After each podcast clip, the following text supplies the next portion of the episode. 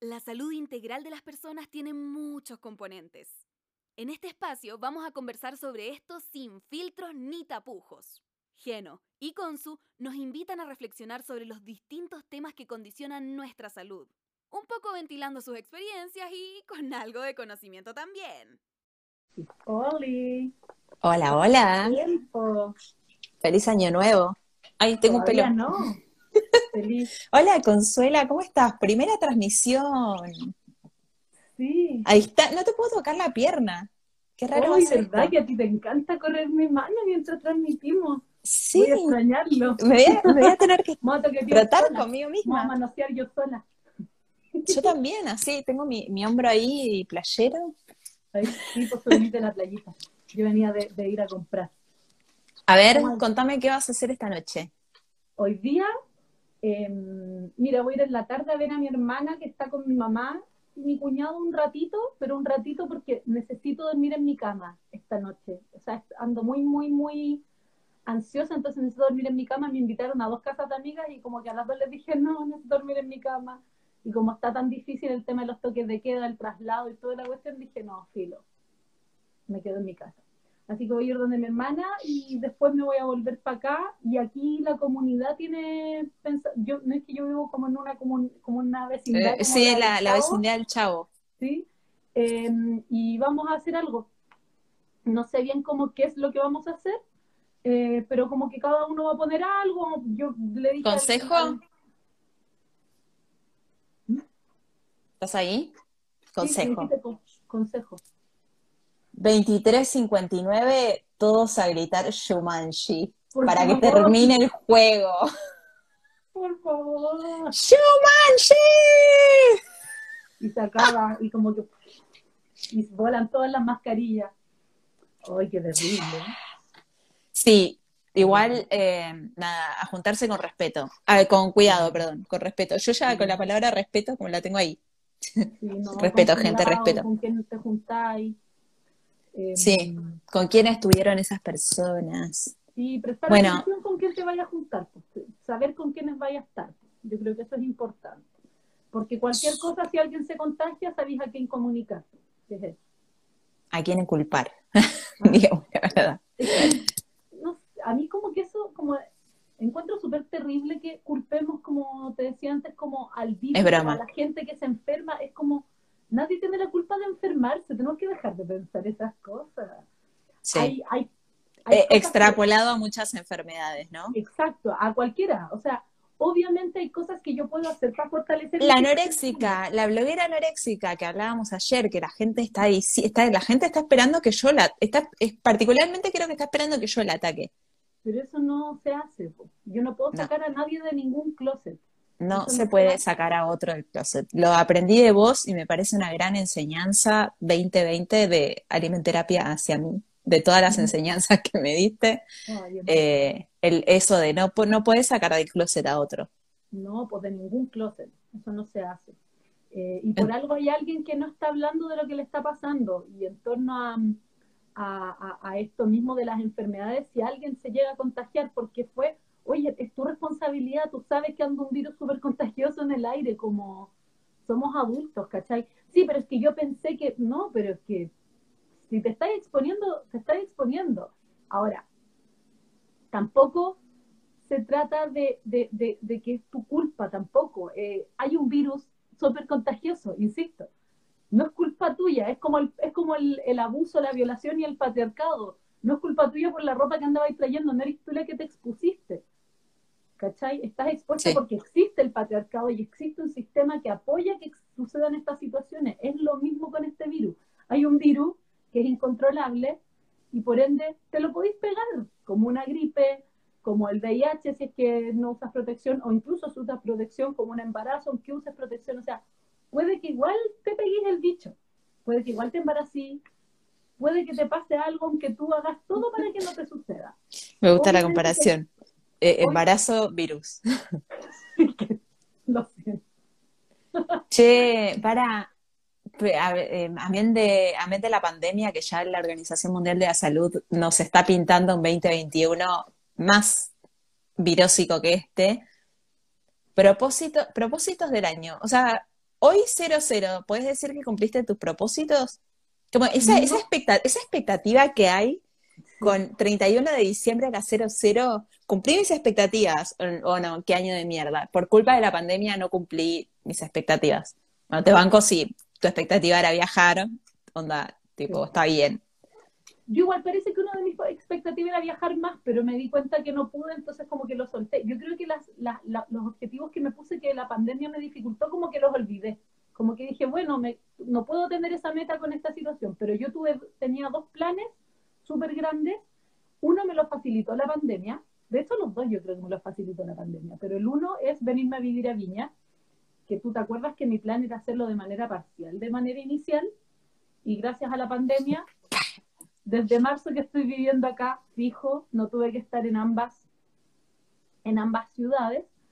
Y el otro era escribir mi libro, que mm, estoy lidiando con mi propia ansiedad y autoexigencia de no tenerlo listo al día de hoy. Eh, saber que no empecé a escribir en enero tampoco, empecé a escribir en junio, eh, viví hartas situaciones complejas, entonces como que estoy tratando de soltar y entender, porque eso no me cuesta tanto soltarlo porque siento que es mi responsabilidad, mi culpa, ¿cachai? Como, pero loco, no sé, viví caleta de otras situaciones que, que no me esperaba, que me generaron, y, y tú bien lo sabes que escribiste una autobiografía, que escribir una autobiografía, bueno, escribir en general, me, me decía mi hermano una vez, me dijo, escribir, Conchu, así me dice mi hermano, es abrirte una herida que tú ya tenías y verla como sangra y no hacer nada. Lo no podía hacer un torniquete. Entonces tú veías como corre la sangre y decís, me voy a desmayar, me voy a desmayar, me voy a desmayar, me va a dar anemia. Probablemente te va a dar anemia, te vaya a desmayar, vaya a pensar que te vaya a morir, pero eventualmente vaya, esa herida va, va a contenerse solita pero eso, el mirar cómo corre la sangre es complejo, es duro y, creo que yo... Es un proceso escribir. Eso, y lo, vi como y esa herida ya estuvo abierta. Entonces, no es algo nuevo para vos. Y no es Tenés que, re, que íbamos a hablar de un tema y terminamos haciendo terapia, como siempre, de terapeuta a terapeuta. Eh, escribir es un proceso y como vos decís, yo, no considero mi libro como una autobiografía, sino que utilicé algunas partes de mi vida para ejemplificar situaciones de eh, trastornos de la alimentación y toda la relación de la culpa con los abusos, de la culpa con los trastornos de la alimentación. O sea, ya tú sabes toda la relación que hay en eso. Entonces, mi libro yo no lo considero autobiográfico, pero sí fue un proceso en el que se abrió una herida que en mi caso se abrió por la famosa pelea con mi hermana. No, o sea, no es algo que hice eh, pensadamente. es como que mi hermana ahí clavó el cuchillo en la herida, se abrió y una vez que se abrió, empezó a sangrar y con la sangre salieron las palabras. Pero el proceso es un proceso y como todo proceso tiene sus dificultades, y te diría que los momentos de satisfacción son pocos. bueno, para mí la satisfacción es hoy cuando la gente me escribe y me dice cosas lindas sobre el libro. Pero durante el proceso la pasé como el orto, ¿para qué te voy a mentir? O sea, la pasé para el orto, fue mi, fue mi año del orto. Yo, yo no te voy a mentir, igual me entretengo, me entretiene, pero porque mm, egocéntrica soy y me gusta mucho cómo escribo, entonces me gusta leerme, pero por otro lado me cansa mucho. Es de esas actividades que a mí me gustan y que me cansan. Oye, con respecto a tus metas de este año, ¿cómo estás tú con tus metas 2020? Mira, si hay algo que yo le agradezco a la pandemia es que mucha gente va a empatizar conmigo, es que mi vida siempre ha sido un no sé qué va a pasar mañana. Entonces, no tengo yo no parto los años con metas. entonces, como mi, es como que vivo muy día a día. No, no es que yo digo en año nuevo, eh, bueno, este año voy a bla, bla, bla, bla. Es como que en mi cabeza siempre hay mil proyectos. Pues hiperactiva, ¿no? Entonces, en mi cabeza siempre hay muchos proyectos, pero los proyectos bueno, de hecho, un proyecto que tengo ya empezó. O sea, empezó ayer. Como que no, no le pongo a la fecha calendario una expectativa, no le pongo expectativa a un año, no le pongo expectativa a una estación del año. Eh, hay gente que dice, no, porque yo en invierno tal cosa, no, porque yo en verano tal cosa, no, yo sí hace frío esto, yo sí hace frío lo otro.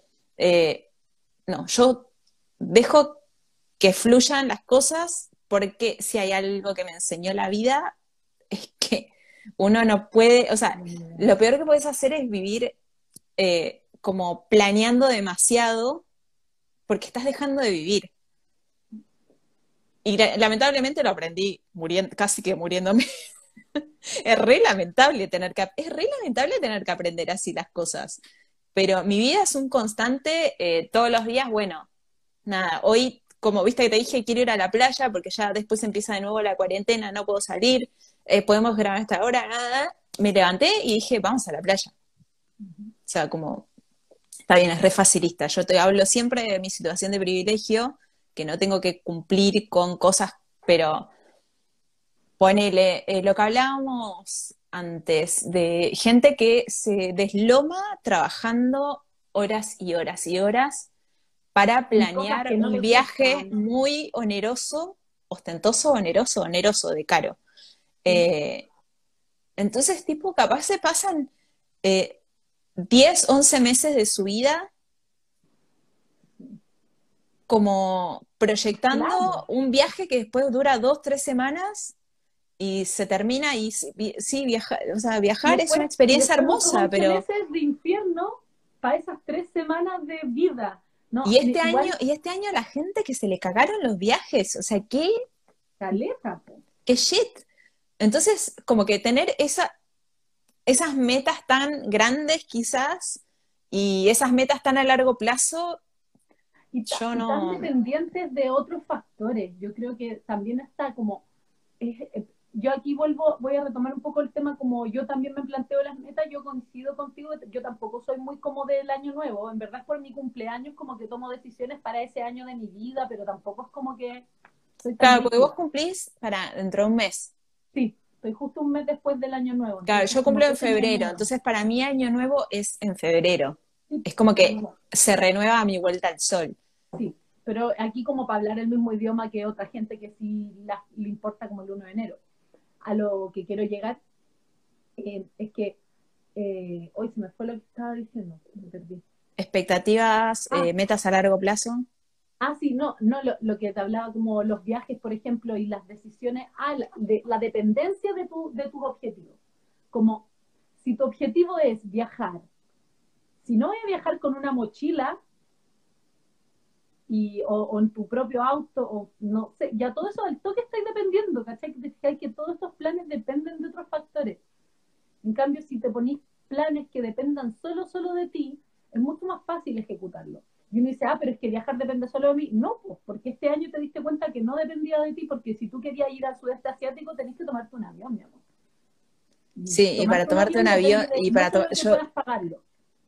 ¿Ah? Sí, para tomarte un avión eh, hay fronteras que están cerradas. Eh, ah, dicen que no, no te escuchas muy bien. Yo te escucho bien. Quizás un poco bajo, pero te escucho bien. Mm, yo estoy con micrófono. Me puedo em, acercar un poco, pero no. Lo que pasa es que mis audífonos guatean a cada rato, entonces no confío para nada en ellos. sí, yo estos no sé, están, están haciendo de micrófono y aguantan. Em, Ahora no sé si sí, eh, o sea, no, las expectativas, es que es, este tema tan de año nuevo, es como rituales de año nuevo, eh, expectativas de año nuevo. Yo me acuerdo hoy, pero no, no hace mucho, Consuelo, yo armé un arbolito de Navidad con fotos. En vez de hacer un árbol árbol, hice un árbol de fotos en la pared. Y puse una foto mía embarazada y mi deseo de Navidad era tener un hijo.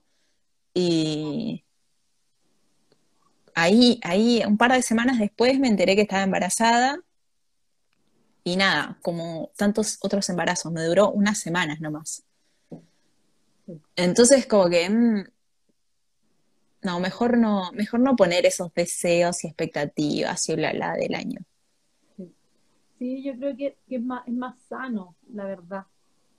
Me dicen que Sí. soy muy viajita. Mira, voy a desenchufar el teléfono y cuéntame si me escuchas mejor tú así. O se escucha igual. No, y te, te escucho mejor. El cargador, el cargador, como justo va en la, mis- la misma zona donde va el micrófono, en el caso de los iPhone, eh, Me tinca que iPhone. guatea. ¿Qué hace que guatea? iPhone. Sí. De, miren, me rasco la cabeza y sale arena. Qué asco. Yo me quería, yo me quería bañar para hacer este vivo. Ah, Pero igual no voy a guardar el vivo, lo voy a descargar y va a ir a parar al. al, al podcast. Ahí dice, yo hay un ritual que hago que es anotar todo lo más de la lista y le echo carbón a la parrilla. Me gustó. Eh, Yo, yo yo- también he quemado en papeles Igual que eh, nombres de personas, situaciones. No, yo sí quemo. Yo en general los 31 quemo, quemo cosas que quiero quemar. El año pasado me junté con una amiga y quemamos cosas juntas en una plaza, nos juntábamos, hicimos como un ritual. Yo quiero quemar una micro. Sí, tengo, tengo esa frase, esa frase me la llevo a Argentina, me encanta. Em, hoy yo quemaría muchas cosas y a mucha gente. Qué mal. Eh, pero Re odiosas las tengo un texto Objetivo tengo un texto. 2021, quemar gente. tengo, tengo un texto de, de autoficción, es que estoy haciendo un taller de autoficción, eh, que habla sobre... eh, mi, mi casa se incendió cuando yo tenía 10 años. Y, Mirá, y- no y- sabía. No, no te había contado. Sí, cuando yo tenía 10 años se incendió mi casa. Y se incendió el incendio parte en mi pieza. Y este texto de autoficción que yo hice, que probablemente va a ir a parar al libro en alguna parte. Eh, Pirómana, te dicen ahí. Sí, no, pues pero... Re sospechoso ese ¿O eres tú, incendio, ¿eh? quizá? Pues no sé a quién le están diciendo. Eh, pero la cosa es que yo en este texto, que como es autoficción, yo como que ficciono con que yo planifiqué el incendio. Es muy autoficción, po. esa es la gracia de la autoficción. Es muy Sí, yo est- estoy escribiendo otro libro. Eh, también estoy retarada, o sea, tarada en el sentido de que quedé como estancada, porque, bueno, justamente como mi herida acaba de cerrar, como que terminarlo implica reabrir la herida y eh, mi instinto de supervivencia, mi, mi super yo me dice, no, mi ciela, dejémoslo para otro momento. Entonces, en algún momento que esté del orto, voy a agarrar la computadora o lo que sea que tenga, está guardado en iCloud y voy a seguir. Pero en este momento de mi vida estoy bien, así que mejor, mejor lo dejamos para otro momento. Ahí dicen piroquinesis, quizá yo igual lo pensaba. No, no fue piroquinesis, fue mi hermano chico. Pero estaba jugando, éramos muy buenos. A ver, nosotros éramos niños sin control, hay que tener en cuenta eso. Entonces en mi casa cada uno hacía lo que quería y mi hermano chico se puso a jugar con fuego. Chocale. Sí. Sí, no. pues. Nosotros hay una canción, no sé si viste alguna vez Los Padrinos Mágicos, Niños sin control, ya, pero nosotros cantábamos mucho esa canción cuando mi hermano se No, mi ciela, record- recordá que tengo una década más que vos. No, sí, desde cuando yo ya era adolescente, pero cuando mis hermanos chicos se mandaban embarradas y mi mamá nos retaba, era como, mamá, son niños sin control, ¿cachai? Como, me estáis retando a mí, ¿cachai? Como, Sí, creo que un poco es la generación de las petizas que no abortaban y tenían todos los hijos que, Bueno, todos los hijos que, la de mi mamá, no sé qué edad tiene la petiza. Yo me, yo me he reído todo el día de ayer de la petiza, el pero gallo dice por teléfono, pues mi mamá que va a cumplir 60 años, mi mamá tiene 59. Si yo, ah, bueno, claro, mi mamá también. tuviste mis historias que yo puse así como, yo no lo quería decir, pero soy hija de la petiza. Sí, sí, hoy, hoy miré tus historias de Instagram eso. Eh, mi mamá tuvo 11 no, mi mamá nunca, mi mamá nunca sería la petiza porque es muy religiosa. No, po. pero si la petiza es pro vida, si esa es la gracia de la petiza. Tenéis que ver Pero igual dijo, dijo que si hubiese sido legal, ella hubiese abortado a ta ta ta ta ta ta. pero por- no porque ella sea pro aborto, es porque es de la gente pro vida que dicen que si el aborto fuera legal, ellos habrían abortado. Es como, señora, si usted fuera Claro. tan pro vida como dice que él no abortaría, No. tuviera todas las opciones de hacerlo. Claro, mi madre es provida porque es religiosa y, y, y es provida, o sea, no eso, hay es ninguna circunstancia bajo la cual ella piense que... Esa es la petiza. Esa es la petiza, la que es pro vida, pero le culpa a la ley de que la gente aborte. Es como, no, señora, la gente aborta igual. Lo que pasa es que ahora es legal, en Argentina, no acá en Chile. Em, así que, oye, qué envidia que te tengo. Yo debería irme a Ushuaia para poder abortar. te, voy, a invitar a mi, te voy a invitar a mi casa. A pura abortar. Cuando tenga, cuando tenga que abortar. Claro. No, aquí cuando tenga que abortar voy a ir a abortar, porque es, para eso queremos que sea legal, ¿o no? Sí, mi, mi, abuela, mi abuela lo ha hecho. Por Dios, siempre, siempre que grabamos el podcast pienso, por Dios, que ningún familiar esté escuchando, porque mi abuela se practicó dos abortos porque era una mujer con dinero y podía ir a un ginecólogo y se ha practicado dos abortos con, plena conciencia de decir, eh, o sea, era una mujer religiosa con un buen estatus socioeconómico, pero eh, entre mi tío mayor y mi tío del medio, y entre mi tío del medio y mi papá, ella tuvo dos embarazos que los, los abortó. y ella dice muy a conciencia de que ella no estaba preparada para tener otro hijo tan seguido al anterior. Y para, en mi familia siempre ha sido un tema, de hecho yo creo que mi tío, o sea, mi papá y mi tío mayor no tanto, pero mi tío del medio se entera que yo estoy contando esto públicamente y me mata.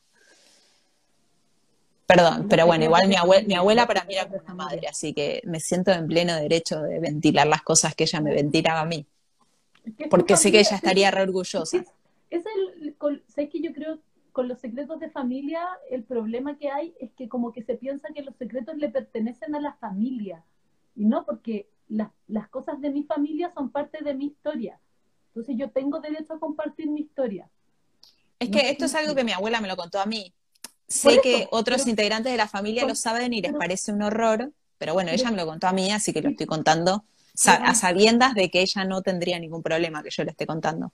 Cuando una persona te comparte una información, te está dando el derecho a hacer con esa información lo que tú quieras. Aunque te diga, no hagas esto, ya te está dando una información. Si tú a mí me das una información tuya, tú confías en mi, en mi, en mi, en, que yo voy a conservar eso entre nosotras y hay un contexto. Igual la otra vez, la otra vez sale, yo, yo soy re buena para guardar secretos, la otra vez sale me contó que se iba a casar y yo calladita la boca. no, yo soy re buena para guardar secretos, aunque vos me estés dando una información que yo pueda hacer lo que quiera, eh, no hago lo que quiero. Me lo guardo porque vos confiaste en mí, entonces me guardo el secreto. Los, niños, no deseados son los que después sufren, yo no veo lo malo en eso, las cosas hay que hablarlas, sí, totalmente, o sea, eh, una mujer que no quiere un hijo no lo va a querer, ¿Qué, qué, ser humano va a salir de eso? Pero bueno, no estamos para debatir el aborto. Me parece súper bien que se haya aprobado la ley, así como me pareció súper bien eh, el apruebo del plebiscito. Acá en Chile quiere decir que estamos eh, evolucionando y diciendo, bueno, estas cosas existen, vamos a vamos a hacerlas, ya no es por ventilar, es como, ya existen los abortos. Eso es, eso es. A mí, yo, yo tenía una ginecóloga cuando era adolescente que te ofrecía unas pastillitas. En caso de que, eh, y una ginecóloga de Ushuaia, ¿entendés? Tipo, a, mí me ha hablado del tema y yo, ni, yo, ni, yo nunca tuve la más mínima intención de abortar y me lo ha ofrecido. O sea, cuando yo tenía, no sé, 15 años. Es que, por eso yo creo que son temas que, hay que ver. Ahora lo que falta, yo creo, en los países donde ya es legal, es des, des, destabuizarlo, ¿cachai? Como de sacarle, desjuiciarlo, ¿cachai? Sacarle ese juicio como de, em, a ver, primero que todo, es asesinato, es como, sí, o sea, estamos matando la posibilidad de que esta vida se genere, eso sí. Pero no sé si cabe en un asesinato, es muy diferente la, palabra asesinato. Ahora también decir, no, es que no, no, no, es, no es matar, sí, pues matar una vida que se estaba generando. También hay que hacerse responsable de eso, ¿cachai? Como, sí, así como cuando mato una mosca, así como cuando mato una araña, yo estoy matando un bicho. Yo puedo decir, pero ¿qué pasa cuando mato a la araña que es venenosa? es una araña que estaba amenazando mi supervivencia. ¿Cachai? Y a veces un embarazo no deseado amenaza mi supervivencia y la supervivencia de ese mismo vida que se está gestando. ¿Cachai? Sí. Entonces, Igual, nada, la, la gente, la gente provida flashea un montón de cosas. Yo tengo una amiga que es ginecóloga en un hospital público, me dice, Geno, si viene una mina diciendo, eh, quiero hacerme un aborto, hay 8 mil millones de prioridades antes que el aborto de esa mina, así que capaz que ni se lo hacen, ¿entendés? O sea, es súper, ah, es re complejo el tema. Pero para mí está bueno hablar de estas cosas porque yo cambié de opinión, yo era re provida. Justamente como me cuesta tener hijos, me parecía como tipo, no, loca, ¿quién haría algo bancate, bancate el embarazo y después da el bebé en adopción con toda la gente que desearía adoptar un bebé. Pero es que Yo, yo persona que no, que no, que tengo problemas de fertilidad, o sea, pensaba eso, como, ¿qué clase de persona va, tiene la posibilidad de engendrar una vida y no la quiere? O sea, pero puedes no quererlo, pero hay, eh, o sea, tipo, hola, yo, yo lo quiero, tipo, regálamelo a mí. Pero es mentira, pues, ¿cachai? Porque no hay adoptado nunca, ¿cachai? Eh, Eh, no, y además el proceso de adopción es tan engorroso.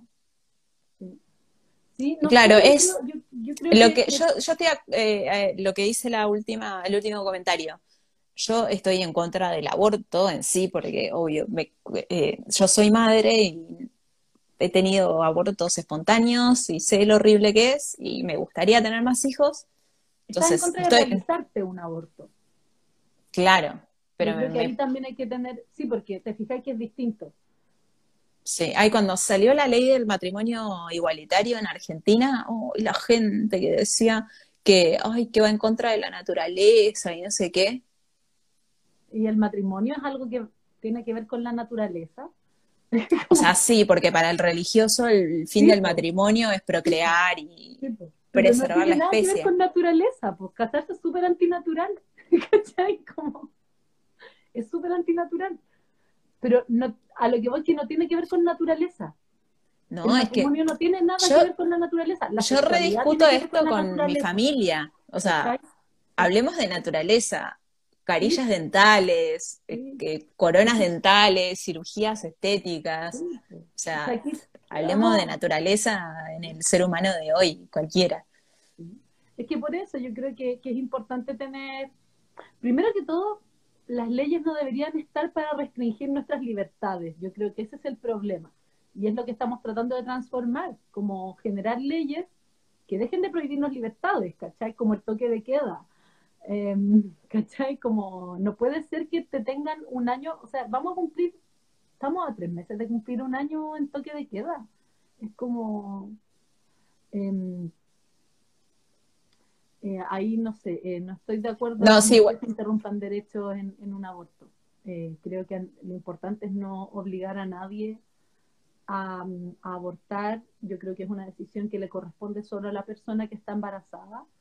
Eh, obviamente puede haber un padre también en, en ese espacio, pero como decías tú, sí, yo puedo llevar el embarazo y darle una adopción, pero un embarazo dura nueve meses, son nueve meses de tu vida en que tú tienes que cambiar tu vida en pos de esa vida. Pero por eso te digo que es un tema demasiado complejo Sí. que da para otro capítulo, porque también, eh, y, y lo podríamos meter a Mati en esto, es los derechos del padre.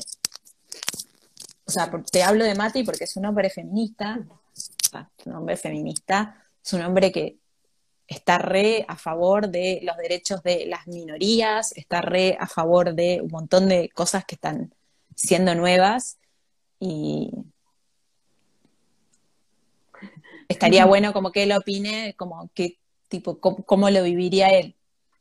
Sí, es que es complejo, es complejo. Igual yo igual opino que no es para este capítulo que estamos Por hablando eso. de tema. Es O sea, ya está- ya estamos por la mitad del capítulo, es que- ruido como que se hable de interrumpir derechos. Creo que interrumpir derechos está muy lejos de, de, un- de, de un aborto. Igual, hablando, hablando de derechos, ya tú sabes que eh, legality y geno, eh, el derecho, ¿por qué, por qué existe? ¿Por qué existen las leyes? Las leyes están para proteger a las personas. Obvia- o sea, obviamente si no hubiese leyes y todo el mundo hace lo que quiere, sería todo un descontrol. No me vengas con discurso anarquista porque te cacheteo, pero el fin de las leyes es proteger a la gente. El tema es que las leyes están hechas por hombres y muchas veces esos hombres eh, escribieron, porque además las constituciones son re viejas, en Argentina ya hicieron un cambio de la constitución, pero las constituciones son viejísimas. Entonces, las leyes tipo están destinadas a proteger a la gente, en este caso, proteger una vida por nacer. Eh, pero por otro lado, la, humanidad se va, eh, va evolucionando, se va deconstruyendo, van cambiando eh, conceptos y un montón de cosas. Por ejemplo, el tema de, la homosexualidad. Es tipo, Platón era, Platón era más gay, tipo, es una, era una era un carolo cualquiera, Platón. Y, tipo, es un ícono de la es tipo ícono de la filosofía. Y nadie habla de que era tremendo perverso que se garchaba a todos los alumnos. O sea, ser gay no es algo nuevo. Eh, es algo que existe desde siempre, pero también. Eh, lo, pero lo puedes ver tipo en series eh, ambientadas en el 1700. Las minas se tomaban unas hierbitas para entonces, bueno, nada, la ley está pensada en proteger a los ciudadanos. En el caso del toque de queda, re que no nos pegamos en el tema y yo siempre defendiendo la ley. No, o sea, defiendo parte de la ley. ¿Por qué el toque de queda? Porque está demostrado que la mayoría de los contagios se dan en carretes. Entonces, obviamente con el toque de queda disminuye la posibilidad de que la gente carrete, se disminuye la posibilidad de contagios. Y capaz si la gente fuera menos responsable, no habría tantos contagios y no habría necesidad de eh, prohibirle a la gente salir. Que hay que permitir que la gente se haga cargo, pero entre tú más leyes les pones, después cuando les sueltas la mano, que es lo que pasó ahora para que soltaron la, la y que hola barrapo. Porque cuando tú generas represión, ¿qué es lo que viene después de la represión? Es como con el atracón y las dietas. Nosotros hemos hablado. ¿Cachai?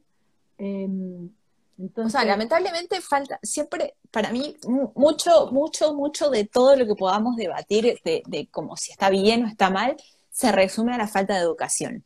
Porque con una buena educación sexual disminuyen los embarazos no deseados.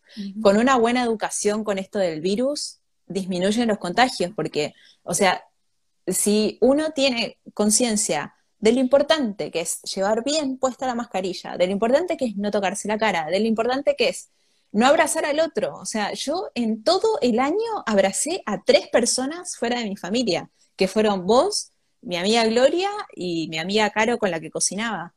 Bueno, no, cuatro, a Sabri que trabajaba conmigo también la abracé una vez que estaba como media congojada.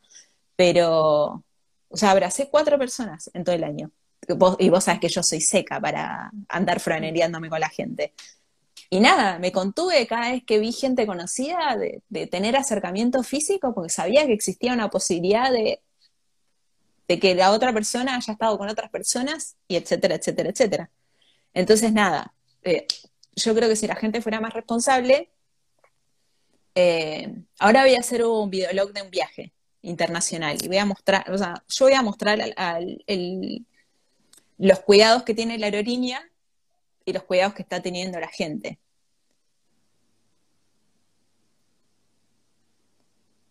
está mirando las preguntas, que igual, nos remetimos con temas delicados, como esto de toque de queda y el aborto y qué sé yo. Está bueno hablar de estas cosas porque em, estamos hablando también lleno de fin de año, de cómo se viene también este año, que, mañana va a seguir todo igual, ¿cachai? O sea, em, yo, yo soy mucho más en pro, yo estoy mucho más en pro de, que, de que la población se eduque y no se reprima. Nosotras hemos hablado aquí de trastornos de la conducta alimentaria y de dieta.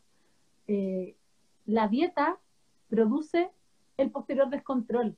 La represión produce el posterior descontrol. Entre tú más reprimas a las personas, ¿qué va a pasar después? ¿Cachai?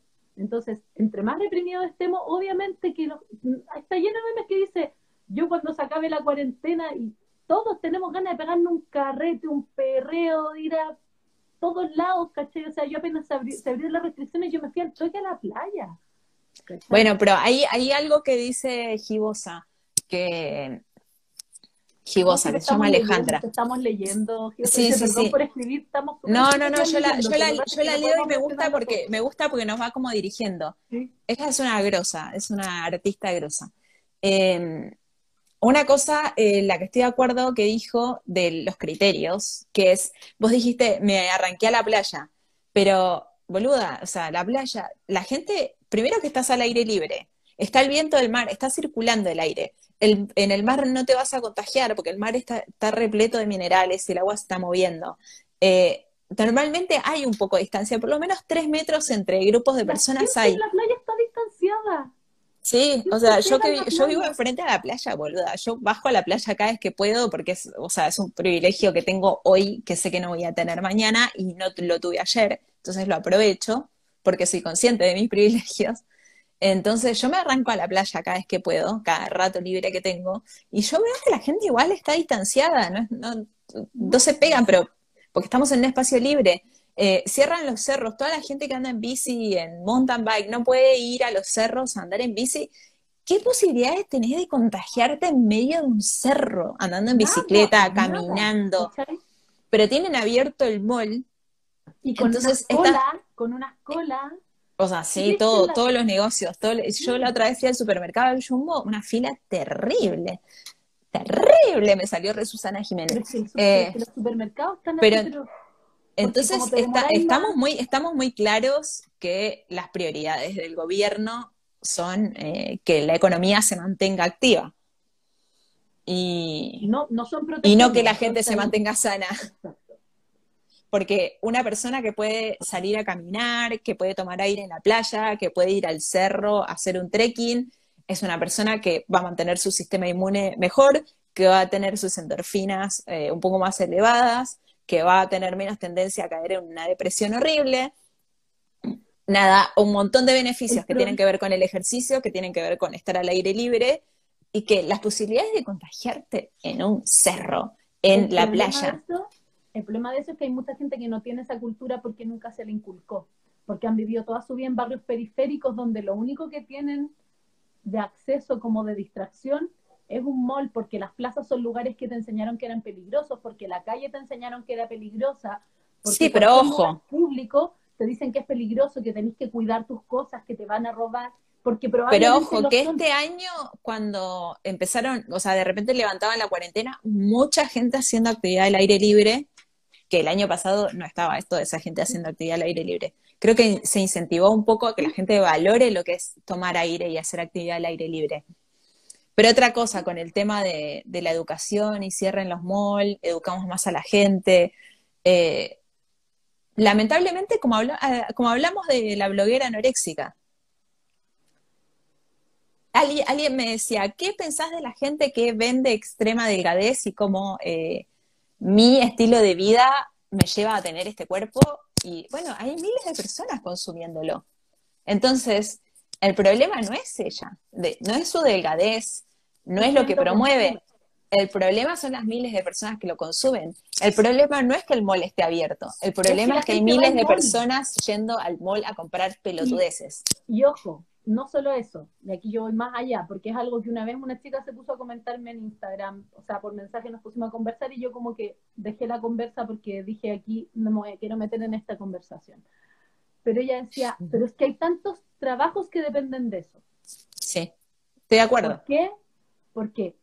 ¿Qué hacen cuando ponen un mall en un barrio? Votan todo un sector de una plaza, de un espacio que podría ser mucho más atractivo para la comunidad y mucho más sano, prenden, meten este mall, lo levantan y dicen, trabajo para la población, trabajos de mierda, puros trabajos que tienen realmente malas condiciones laborales. Yo trabajé, no lo digo desde el desconocimiento, yo trabajé. Sí, yo también trabajé, yo trabajé muchos desde años los 13, Desde los 13 hasta los 25 años yo trabajé en retail, en supermercado, en toda esta mugre. Yo también. Lo digo muy desde la vivencia. Eh, sí, me, me, consta. Son trabajos con mala De mierda. Con mala calidad laboral, con alta competencia porque tenéis que vender, eh, con poco poco respeto por tu persona. a mí no me dejaban ir al baño. ¿Ah? A mí no me dejaban ir al baño en ocho horas. Sí, pues las promotoras no pueden ir al baño. Es todo un... Y si vaya, y, y, si, y si sí te dejan ir al baño, te da lata ir porque cada vez que vais sabéis que tenéis que poner carita, que no sé qué, ah, te Sí, o te llaman la atención, te dicen, ¿vas a ir al baño de nuevo? Sí, pues. O sea, lo, siento. Es que hay todo un sistema que sostiene que el mall necesita estar abierto. Entonces también eso es una situación que aquí yo hablo desde mi privilegio, desde mi total, privilegio, pero también desde, desde el desprivilegio también. Igual, ojo, ¿eh? Habla de privilegio y desprivilegio. A mí trabajar en mall me pareció tan, pero tan, pero tan horrendo que me despertó eh, el espíritu emprendedor, porque yo dije, yo no quiero trabajar nunca más para otra persona o una empresa que me tenga atada de las pelotas, nivel no me dejan ir a hacer pis. Ahí yo quería llegar, Jen, ahí yo quería llegar. Que esas pegas existan, deberían ser para ese tipo de etapas de la vida, donde una como que está más joven, con más energía. Pero porque una persona de 40 años trabaja en una tienda de zapatos? ¿Cachai? Sí, igual banco el tema de los puestos de trabajo, porque pero... pero porque tenemos un problema de titulitis, ¿cachai? Como que para todo te piden un título y para un título necesitáis plata y necesitáis tiempo y necesitáis energía y necesitáis también confianza en ti mismo y caleta. Eh, hay todo un sistema que sostiene este sistema, valga la redundancia, y los primeros que lo estamos sosteniendo somos nosotros con nuestras decisiones de consumo, como dice ahí, hay que apoyar a los independientes. Hay que dejar de ir al mall y entender que se va a caer. Porque dicen, sí, pero es que igual hay gente que trabaja ahí. Bueno, esa gente que se empieza a quedar sin trabajo ha tenido que arreglársela este año. Y mucha gente se la ha arreglado bastante bien, como otras no le ha ido tan bien, porque así es la vida. Yo no estoy diciendo que es bueno o que es malo. Yo he tenido altos y bajos en mi vida y desde ese privilegio y desprivilegio lo digo. O sea, yo trabajé desde, desde los 13 hasta los 23 años en puros trabajos, no hasta los 23, hasta como los 26 años. Yo recién a los 26 años como que me pude armar como profesional. Recién hace dos años yo vivo de lo que a mí me gusta y por eso yo ya estoy cansada y no trabajaría en ese tipo de cosas y por eso sé que no volvería a ese espacio porque habité esos espacios. ¿Cachai? Pero ¿qué pasa? Que hay tanta gente que nunca ha habitado esos espacios y eso tiene que ver con los privilegios, que no conocen a nadie que ha habitado esos espacios que no sabe los trabajos de mierda que están dando. Porque los gallos que están mandando acá en el país, los que hacen las leyes, nunca han tenido que vivir con 200 o con 300 lucas al mes, ¿cachai? Nunca han vivido en una población, nunca han tenido miedo de andar en la calle. Sí, pero dejando de criticar a los empresarios, que forman parte del sistema y todo, todo, todo existe porque así funciona el mundo, lo que dice Ale, que es gibosa aluminante, eh, me consta muy de cerca que ella está intentando emprender con la venta de sus pinturas. Ella pinta eh, hace años, la pasó súper mal, pero súper, súper mal. Vivió unas situaciones de mierda y la mina le dio y le dio y le dio con insistencia y, o sea, cuando yo la conocí, no estaba, venía de una vida de privilegio y estaba de verdad en el hoyo. Y yo vi que le costó mucho el tema de, que la gente empiece a apreciar su, arte y lo empiece a comprar. Eh, yo la, o sea, como la promocioné un montón de veces y, al final ella me terminó regalando un cuadro hermoso del Principito. Eh, pero ella, ella es un buen ejemplo de que si encontrás algo que te gusta y le das y le das y le das, se, puede. Es que el tema es que como la sociedad nos hace creer que el éxito está en las cosas, nos ponemos ciertas exigencias. Por ejemplo, ¿por qué yo me exijo que tengo que terminar el libro pronto? ¿Cachai? ¿Por qué yo me exijo eso? Porque estás cagada de la cabeza. Pero porque, pero porque también tiene que ver con que tengo poco tiempo, tengo poca energía y tengo poca plata en general y tengo poca, no tengo una buena red de sostén económico. Esa es mi realidad, ¿cachai? mi realidad de persona. igual te estaba boludeando con su, porque el libro, un año más, un año menos va a salir y va a ser un libro re interesante. Pero te, vos te estás metiendo una presión innecesaria y por eso te dije, estás cagada de la cabeza. No, sí, sí, sé, no, si no, no me lo tomé como sensación, es que estoy llegando a un punto. A lo que quiero llegar es que nos ponemos estas exigencias porque nos han enseñado que estas son las cosas importantes, ¿cachai? A un hombre heterosexual le ponen la presión de que tiene que ganar cierta cantidad de plata para el día de mañana tener una familia y no sé qué. Entonces, si el hombre heterosexual decide que no le importa tener una familia, eso le, baja caleta como la exigencia y pueden ser más libres. Pero ¿cuántos hombres se permiten eso? Y, qué tontera que tengo que decidir no tener una familia para poder sentirme libre, ¿cachai?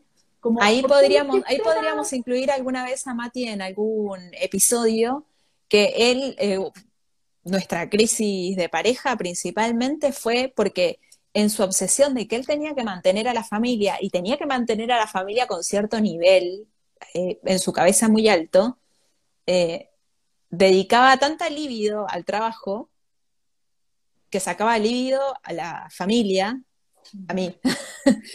y, eso generó una crisis de pareja. Y yo me, yo me acuerdo mucho que cuando estaba empezando la crisis le dije, eh, estás demasiado preocupado por no perder el trabajo y un día vas a perder a la familia para la cual tanto trabajas. Le dije una cosa así y efectivamente sucedió. y ese hombre se ha deconstruido gracias a eso. Bueno, yo y tiene una visión re distinta ahora. Yo los dos pololos que he tenido hasta ahora he terminado por la misma situación, pues, porque es gente que se, se agobia con su trabajo y viven infelices en su trabajo y eso hace que yo me siento infeliz al lado de ellos y al final la relación se vuelve una cosa súper poco saludable para los dos y yo termino saliendo de ahí porque digo, pucha, no puedo sostener esto porque yo en verdad mi vida le doy prioridad al trabajo, pero yo disfruto del trabajo. Entonces es distinto a cuando tú estás todo el día en un lugar donde lo estáis pasando mal, poniéndole mucha energía para generar plata. O le puedes poner un montón de energía, te puede a, eh, a, a, cosas le apasiona un montón su trabajo. El tema es que cuando, cuando esa energía, cuando esa energía cae, no, sí, sí, ya sé, yo te estoy poniendo ejemplos reales para que todo no parezca una teoría, sino que basado en hechos reales. Yo le pongo un montón de energía a mi trabajo. Dícese mi trabajo, redes sociales, la venta de mi libro, eh, mi canal de YouTube, mi próximo libro, o sea, todo lo que engloba mi trabajo. Yo le pongo muchísima energía. Prácticamente no descanso de mi trabajo nunca. Pero en el minuto en que mi hija me dice, mamá, no mires el celular, mírame cómo eh, hago una pirueta en el agua, dejo el celular un toque, sé ponerle pausas al trabajo para disfrutar de lo que está sucediendo alrededor. Yo ahora me junto con una amiga y no estoy grabando todo el tiempo. O sea, de hecho, las juntas que tuve este año con amigas, que fueron pocas, igual por, obviamente, la situación, eh, no las grabé. que nos grabamos cuando conversamos para grabar, pero estamos calete rato conversando sin... Sí. Y de sí, eso... sacamos fotos. Sí, boluda, ¿sabes qué estaba pensando? Eh, no, la única foto buena que tenemos es la del libro. Y yo tengo una selfie por ahí que saqué el primer podcast que grabamos, saqué una selfie, pero la selfie tengo que hay que hay que hacerlo en Photoshop porque se ven tantas tantos objetos distractores en el fondo. No tengo ni una foto. ¿Y para qué quería yo una foto? Nada, tenía relación con la promoción de, del podcast. Pero en fin. Pero bueno, está bueno porque la, es como que cuando la pasás bien con alguien, no estás tan pendiente del teléfono, de las fotos, de, de lo que grabas en redes sociales. Como que yo aprendí que en redes sociales no le tengo que demostrar a la gente que tengo amigos ni qué bacanes que son mis amigos. Tengo que demostrarle a mis amigos lo mucho que me importan a nivel voy a dejar el celular. Y quizá, y quizá esa puede ser la meta más bonita y más significativa que nos podemos poner para el 2021, la presencia, el estar presente. Creo, bueno, yo estoy haciendo muchas encuestas, o sea, la cajita de preguntas, que es como la gente opina, en breves palabras. Eh, creo que puse lo mejor y lo peor que te pasó. Bueno, lo peor, mucha gente perdió seres queridos, pero de, la, de lo mejor que la gente enumeró, y me pareció muy, muy bacán, eh, las personas que, tienen familia, o sea, las mujeres jóvenes que tienen hijos, eh, están agradecidas de haber pasado más tiempo con sus hijos, de, haberlos visto crecer, de haber visto eh, desde adentro, o sea, en el momento lo puteás, pero haber visto desde adentro, o sea, el, trabajo de los docentes, el verlos todo el día con el fastidio que puede llegar a ser, también el decir tipo, puta, esta criatura crece y estos momentos no se repiten. Y cada vez que vos te juntás con alguien, es un momento único.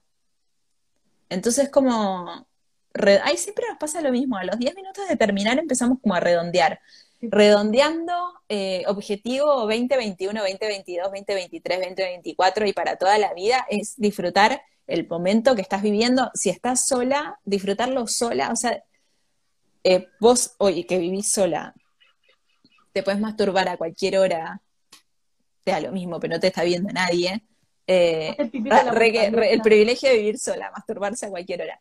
Eh, bueno, yo creo que me lo dice porque me conoces, como si hay un tema del que yo hablo de la masturbación. No, y yo también he vivido sola, entonces ahora no vivo sola y sé que no es tan fácil cuando no vivís sola. Eh, porque me das un poco, un poco, algunas libertades.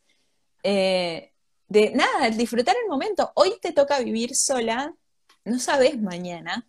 Disfrutar de tu soledad.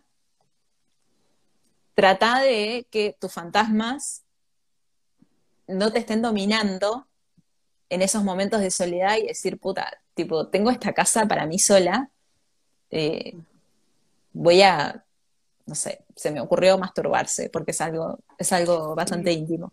Eh, y que no puedes hacer cuando vivís en, o sea, aunque vivas en pareja, igual como medio raro de la nada que empieces a... Es como raro.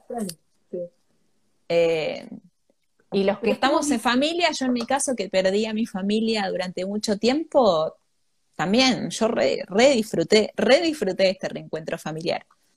Y la otra vez me puse a pelear con alguien porque ella me decía que era costumbre, y no, no, no, es, no es, costumbre. Si hay, Señora. Si hay, si hay un ser humano que no se rige por la inercia, soy yo. No, no sé, oye, ¿qué onda? La proyección, qué feo. O sea, sí, claro, me, me, me, chupó un huevo igual porque yo sé que si hay, si hay algo, si hay algo que no me genera comodidad es vivir con otra persona. O sea, por eso tengo como demasiado claro que este reencuentro es producto de mucho amor y de muchas ganas de estar juntos. Tanto así que resigno no vivir sola. Pero esta persona, bueno, no lo entendió porque obviamente estaba proyectando su matrimonio, en el mío. Pero eh, nada, el, valorar lo que hay aquí y ahora, eh, sea la familia, sea la soledad, sean los hijos, sean los perros. Boluda, los perros. Tanta gente y se le murió el perro y yo, yo que tengo dos perras, de repente cuando la gente me decía, no, se murió mi perro, y es como que me voy a quebrar ahora. Yo pienso el momento en el que eso suceda y es como... Y lo terrible es que a diferencia de los hijos, el perro vos ya sabés que tiene una, una vida más corta que... No, bueno, nada, para terapia, Consuelo, no, no tener cosas para no sufrir no es una excusa para no tenerlas. Los perros, los perros, no sé, te dan, te dan algo muy especial que no te dan ni los hijos ni ninguna otra cosa en el mundo. Los perros, las mascotas, incluso los gatos te dan cosas distintas a los perros. Así que nada, a mí, qué sé yo, mi perra grande me ayudó como excusa para salir a pasear. Una boludez, pero eh, tengo que pasear a mi perra, por eso estoy en la calle. No, no, yo no, yo no decidí que no voy a tener perro en este departamento igual, porque no es un lugar apto para mí un perro, en verdad. Pero bueno, no vamos a entrar en otra discusión muy profunda que los lugares, o sea, yo que soy rescatista, todos los lugares son aptos, pero en fin, para otro episodio. Para otro episodio. Oye, eh, em, nada, pues yo creo que quedarnos con eso, con la presencia. Yo creo que la presencia es el mejor plan que podemos ponernos para este 2021, porque además el único que es cumplible pase lo que pase. Pase lo que pase, pase lo que pase, lo podéis cumplir. Es como ejercicio, a cinco minutos que se termina. Eh, ejercicio. Cerrar los ojos, pensar en lo que tenés ahora y decir, bueno, ok, tengo esto, gracias, tengo un techo, tengo una comida rica hoy eh, hoy, mañana, pasado. Viste que justo cuando empezamos a hablar yo estaba haciendo un postre que de la nada se me ocurrió hacer. Em, nada, mirar lo que tenés, no lo que no tenés, y decir, bueno, tipo, copado, tengo esto hoy. ¿Qué va a pasar mañana? No sé. Si mañana eh, te pinta amor eh, full y te vas a vivir con alguien, ya no vas a vivir sola. Eh, y viceversa nada, como disfrutar un poco el aquí y ahora. Sí, yo creo que eso es lo que más ayuda y, que esa quizás sea una meta y, replanteársela todos los días. Pues, ¿qué, es lo que me está, ¿Qué es lo que me trae ese disfrute el día, en este momento? ¿Cachai? ¿Qué me trae ese disfrute ahora? ¿Qué y, y preguntárselo más seguido, yo creo que nos hacemos poco la pregunta de cómo, ¿es esto lo que me va a traer el mayor disfrute a este momento de mi vida? Como, ¿es realmente esto? Como, ¿es ponerme esta ropa? ¿Es salir con esta gente? ¿Es hacer esto que estoy haciendo en este momento? ¿Esto es lo mejor que podría estar haciendo en este momento? Ah, no, te corto. ¿No? ¿Cachai? Como, eh, no, mentira. Sí, o sea, a, mí me ha pasado de tener así un punto de quiebre, decir, no, ¿sabes qué? No quiero hacer eh, esto no quiero seguir así, chao. Y fue un minuto, fue un momento de, estar reflexionando y pa, saltar con eso. Eh, y a la gente le da mucho miedo, pero bueno, eh, si quieren vivir la vida, la vida es para los valientes. O sea, el mediocre que se queda con miedo en su lugar porque no quiere cambiar nada, porque si algo cambia, ¿qué va a pasar? Y bueno, nada, se les va a pasar la vida. Es re dramática la mina. Pueden morir mañana. Aprovechen. Pero es que es verdad, ¿Se puede sí, es que es verdad y es verdad. Y lo que te dije, eh, es tan lamentable que no lo valorás hasta que no te sucede. O sea, hasta que no te sucede y lo, lo sobrellevas, tipo, como haber, haber estado al borde de la muerte y decir, bueno, ok, esto es real, me puedo morir en cualquier momento. Oye, gracias también eh, por la conversa y que dice, muy entretenida la conversa, un abrazo. Gracias igual por participar y por comentar. Gracias, Ale. Eh, eh, Alejandra, a todos mis, mi admiración. Y a vos, Consuela, para terminar el capítulo del año, ya que termina el año, nada, agradecerte. Ay, me voy a llorar, boluda. Siempre estoy al borde del llanto, me da rabia. Yo llevo como una semana así, así que tranquilo. Pero vos no te da tanto por llorar en público. Yo tengo en cualquier momento me pinta a llorar. Me chupa huevo que me esté mirando gente. O, escuchando en realidad. ¿Qué? está bueno, es un valor. A mí, me, a mí me da una envidia la gente que puede llorar en frente de otra. Ay, yo sí. Tengo que pensar 500 veces antes de ponerme a llorar. No, yo no. a mí, me a mí me resale, pero nada, lo que te quería decir antes de autointerrumpirme, porque me da, un poco de pudor eh, ponerme sentimental. Eh, nada, hace re poco estamos grabando el podcast, pero hace mucho que como que trabajamos juntas y que sos como mi terapeuta de algún modo.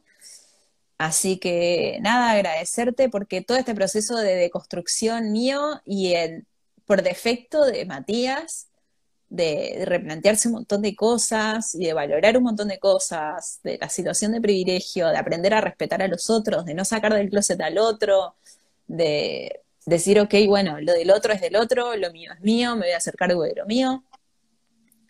O sea, me abriste la cabeza a un montón de cosas y nada, estos capítulos ya, dos minutos estos capítulos para mí son, están buenísimos porque empezamos a hablar y de repente disentimos en, la, en lo que opinamos, pero vos me haces ver las cosas de otra forma, entonces digo, puta, esta mina tiene razón.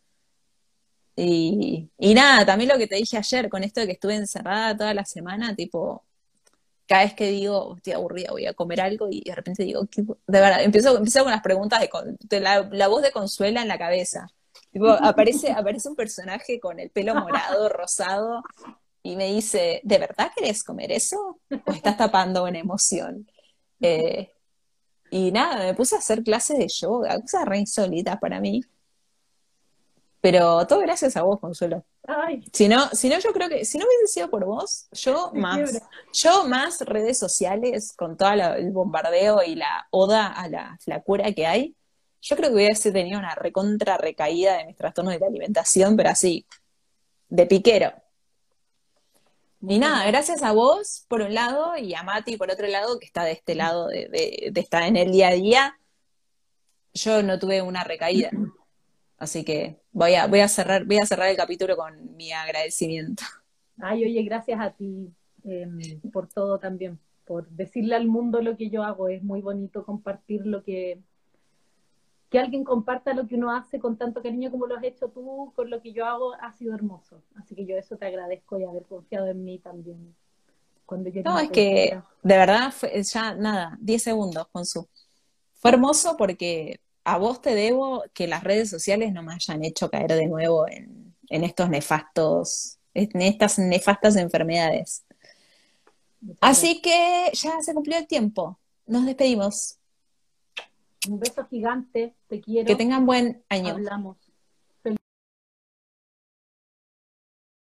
Gracias por aguantar la cháchara y el ventilador hasta el final. Sigamos hablando para continuar deconstruyendo creencias que nos enferman. Nos oímos en un próximo capítulo de Terapia sin filtro.